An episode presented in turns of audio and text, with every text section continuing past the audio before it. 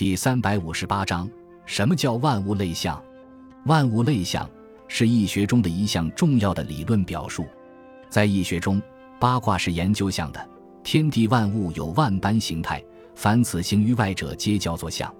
易学中将世上庞杂纷繁的万物进行分类，分别归类于一个卦，用八卦来拟象万物，即万物类象。一个卦所拟象的物类难以数计。而归类的依据是八卦本身的爻象及其意义，通晓了这一点，就可以知道各种物类应当归属于哪一卦。换言之，简、顺、动、入、现、复、止、月这宇宙万物的八种功能属性及八类动态之象，是具象归类的本纲。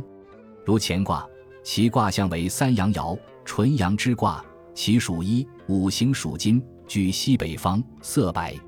易经也，乾为天，为元，为君，为父，为玉，为金，为寒，为冰，为大赤，为良马，为木果。乾卦三阳爻，纯阳刚健，故为天。天体进行圆周运动，故为元。天生万物，如君王管理万民，如父亲主管家庭，故为君为父。纯阳爻为刚强坚固之象，所以为玉，为金，为冰。阳盛则色极红，故为火红；极大赤色。马有刚健之性，故为马。树上的果实呈圆形，故为木果。总而言之，凡是具有刚健、圆形、权威、珍贵、富有、寒冷、坚硬等属性的事物，都归于乾卦。